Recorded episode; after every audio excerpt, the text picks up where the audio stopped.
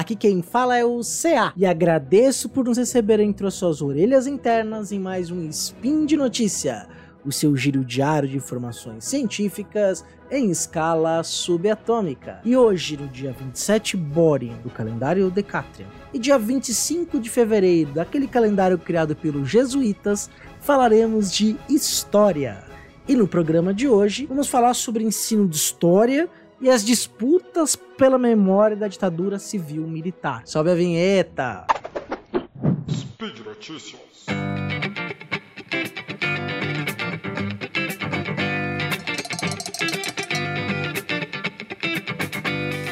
Gente, em primeiro lugar, como eu sempre digo, é um prazer e sempre me dá saudades de gravar um spin de notícias. Então, baseado aí em uma série de novos acontecimentos, ou na verdade novas, novas velhas discussões que estão retomando com muita força agora em 2023, né? especialmente pela reativação da morta em vida Comissão de Anistia do Ministério dos Direitos Humanos. Né? Nos últimos anos a gente viu essa comissão de anistia ser esvaziada, apagada, perder sua importância, e no novo governo com o ministro Silvio Almeida, que sem sombra de dúvida é o melhor ministro de Direitos Humanos que a gente já teve na nossa história história. Isso porque nem começou direito, mas ele é um, um cara fenomenal, um intelectual, uma bagagem, um homem com visão de gestão, direitos humanos. Então a gente pode aí ter é, boas esperanças e expectativas em torno do trabalho dele. Está reativando a comissão é, de anistia. Né? Então, só para a gente recapitular uma coisa que é importante, né? e eu vou falar de dois artigos que tratam sobre essa questão é, da memória da ditadura civil militar e do ensino de história. Em 1979, nós tivemos aí editada a Lei de Anistia Geral e Restrita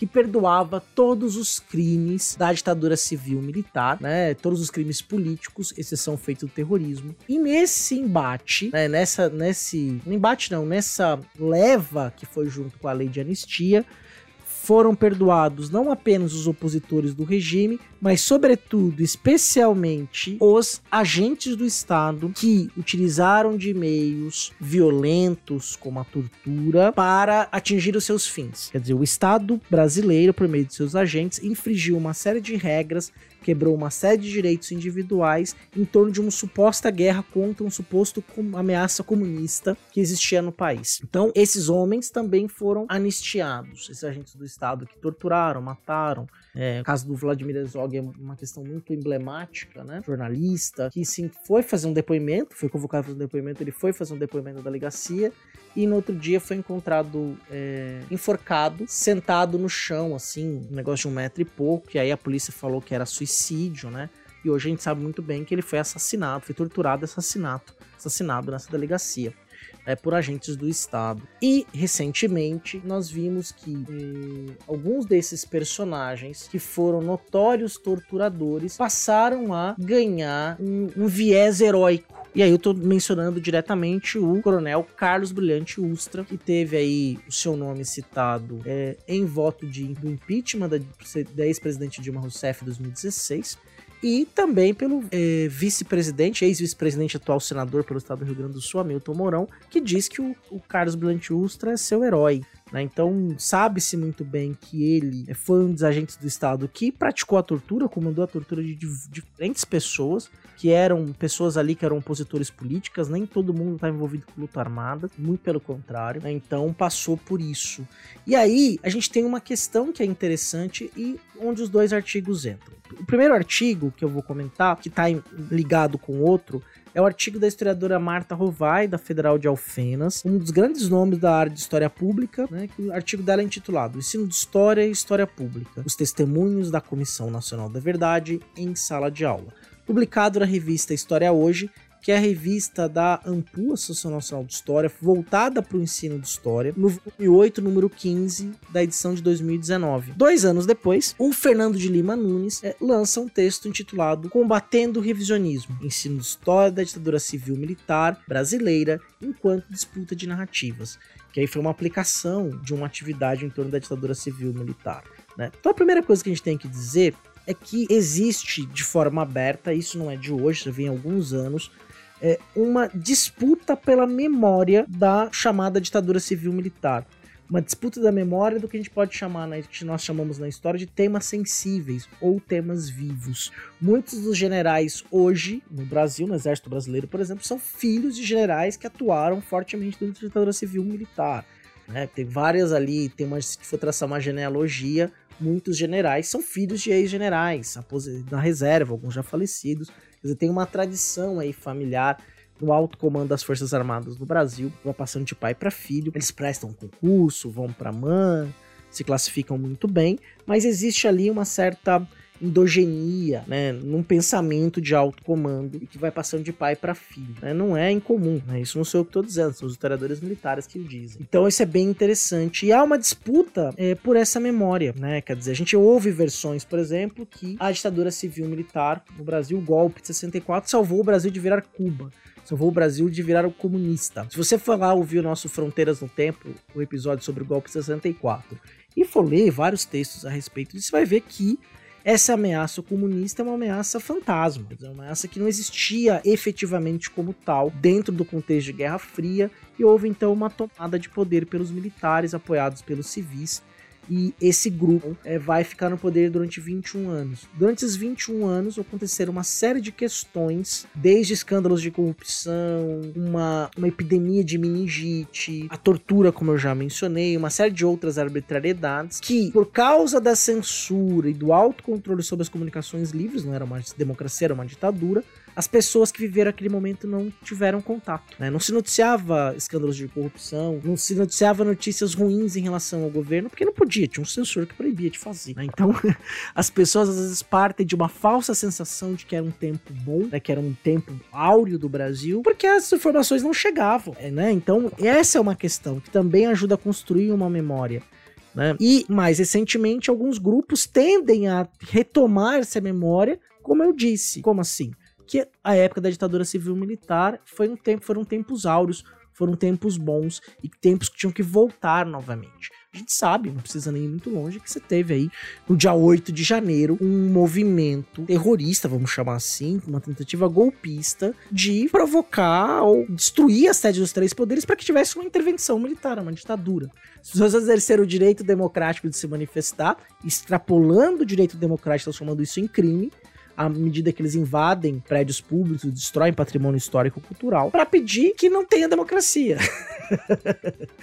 e tudo isso também, parte disso, não necessariamente é o único motivo, é também dessa narrativa que vai glorificar a ditadura civil militar, dizendo que aquele tempo foi muito bom. Não tinha violência, não tinha corrupção. Claro, ninguém sabia o que acontecia, porque não se podia dizer, né? Então a Marta Rovai, eh, nesse artigo, vai trazer uma questão muito interessante. Os depoimentos da Comissão Nacional da Verdade são todos públicos. Né, os vídeos gravados, horas e horas de depoimentos, de documentos encontrados, os relatórios, estão todos aí. Né? A Comissão Nacional da Verdade não foi uma invenção do governo é, PT, no caso do governo Dilma Rousseff, seguiu um movimento de outros países sul-americanos, latino-americanos como um todo, mas especialmente na América do Sul, que também tiveram suas comissões nacionais da, nacionais da verdade. E todas elas conseguiram é, êxito em jogar luz sobre esse passado, trazer esse passado ao presente para que houvesse reflexões, construção de uma memória para que nunca mais acontecesse para que não tivesse pessoas que saiam se manifestando ou quebrando coisas defendendo uma ditadura, né? Porque ditadura não é boa para ninguém. uma questão que é importante, que a gente deve preservar e lutar é pela democracia. Um dos objetivos do ensino de história, por exemplo, das bases nacionais curriculares comuns, é trabalhar com a valorização da democracia, dos valores democráticos dentro da área do ensino de história. E a Marta Rovai vem exatamente nisso, né? Então, vários depoimentos da Comissão Nacional da Verdade estão disponíveis, né? Só que, olha que interessante, as teses revisionistas negacionistas que defendem um certo viés ideológico, que acusam os historiadores de serem todos é, doutrinadores, o que, que faz? Por que, que eles falam isso? Ah, o o professor de história mentiu para você porque eles estão querendo desconstruir o discurso, os estudos profissionais de história, colocando neles um viés ideológico, quando na verdade eles constroem um viés revisionista ideológico sobre a ditadura civil militar e tentam desacreditar quem faz um trabalho de pesquisa, um trabalho de científico sério, né? incluindo todos os profissionais da história. Então, olha que interessante. E esse lado pega relatos da Comissão Nacional da Verdade e transforma em outra coisa, como por exemplo transformar Carlos Alberto Brilhante Ustra num herói, fazendo camiseta com ele, né? É, inclusive, eles usam o mesmo modelo de estampa na campanha para fazer um, o rosto do ex-presidente da República, com várias camisetas circular, a camiseta preta com o rosto em branco. Deve saber do que eu tô falando, né? Então tem vários signos e símbolos ali. Então essa disputa de narrativa, ela também penetra na sala de aula. E o que a Marta Rovai defende nesse texto é Olha, é necessário que dentro do espírito da história pública, de um historiador que fale para além da academia para os pares e também na sala de aula, mas para além dela, com outros públicos, é, sobre esses relatos, que sejam mediador entre os documentos históricos produzidos, os relatos e a sociedade. Não que a gente vai dizer, olha, isso é mentira, é verdade mas trabalhar a forma como nós olhamos para esses relatos, como nós trabalhamos essa documentação e dizer, olha, a construção é feita desse jeito, cientificamente, e esses relatos podem ser trabalhados nessa perspectiva. Né? Não é dar o resultado final, dizer, olha, tá vendo, um guia de leitura, mas nós somos os mais talhados para mostrar caminhos de interpretação para esses documentos produzidos. Afinal, nós somos historiadores, nós lidamos com o passado humano, no caso, um passado recente, uma memória viva que está em disputa até hoje. E é um tema sensível. O, é, até 10 anos atrás, trabalhar ditadura civil militar no Brasil não era um problema, mas passou a ser. justamente por esses disputas de narrativas. É justamente o que o texto do Fernando de Lima Nunes vai trazer quando ele vai combater o revisionismo por meio do ensino do da ditadura civil militar brasileira. Né? Então ele vai trabalhar isso, ele fez em escolas públicas do Rio de Janeiro um trabalho muito interessante é, de primeiro mapear o que, as, que, os adolescentes sabiam, isso foi com o ensino médio sobre a ditadura civil militar. Então ele fala que várias questões dessa, de senso comum, que também pertencem à narrativa negacionista, aparecem nos discursos. Né? Então o que, que ele fez? Ele pegou uma série de documentos que são relatos de pessoas que foram torturadas e também com jornais, trabalhou alguns conceitos como terrorismo de Estado, conceito de ditadura, de democracia, com os alunos, fez um resumo do que foi o período da ditadura civil militar e colocou os alunos para trabalharem com documentos, trabalhando em grupo. Então eles puderam ter acesso. E eles foram chegando a conclusões interessantíssimas, os próprios alunos, na construção das biografias. Né? Por exemplo, tem um caso que é muito interessante que um, um indivíduo foi, é, tinha um nome, né, um nome próprio dele, e o seu nome de guerra, o nome que ele usava para se esconder da ditadura. Né? É, ele fazia oposição forte à ditadura civil militar. Ele foi preso, torturado, morto e ele foi enterrado com o pseudônimo, não com o nome próprio.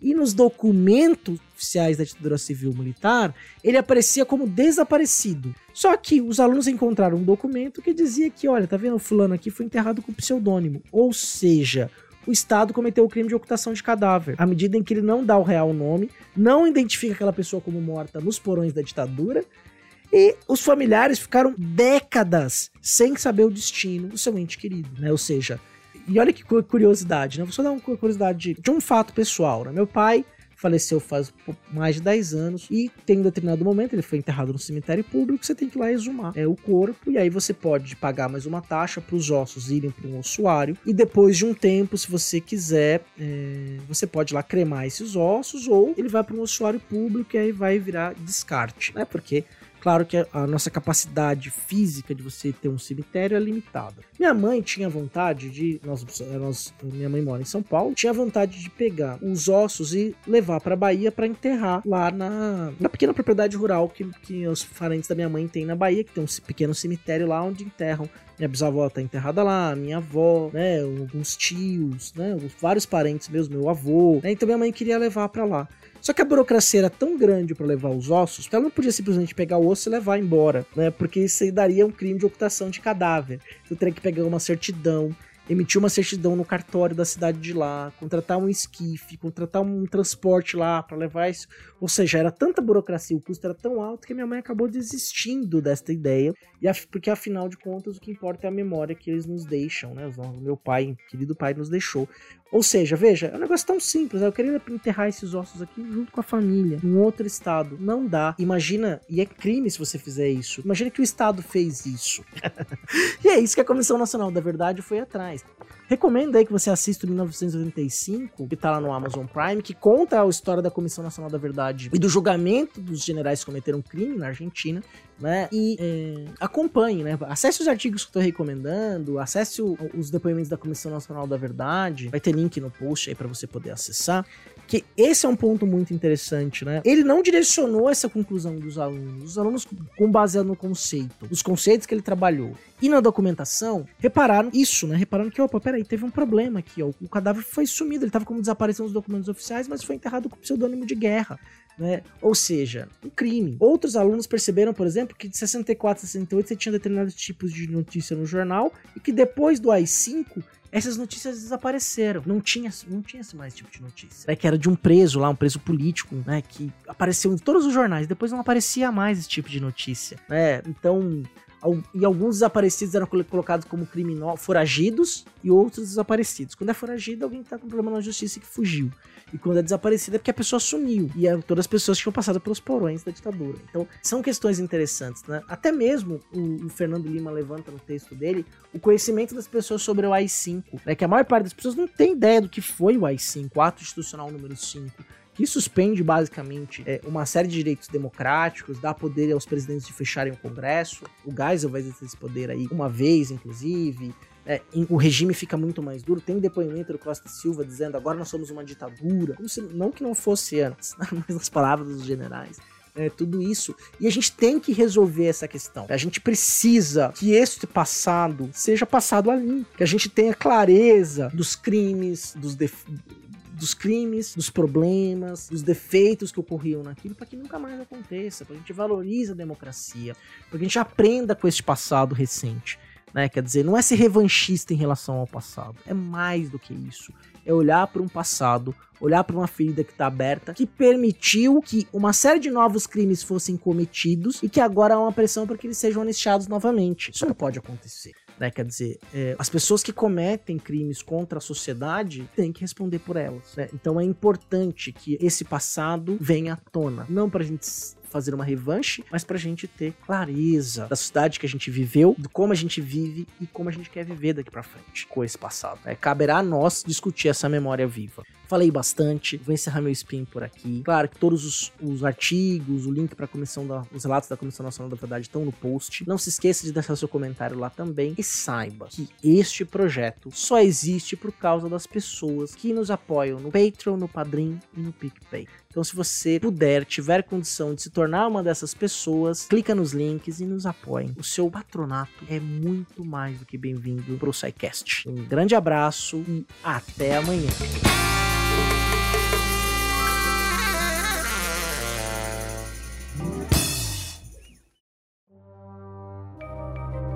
Este programa foi produzido por Mentes Deviantes. deviante.com.br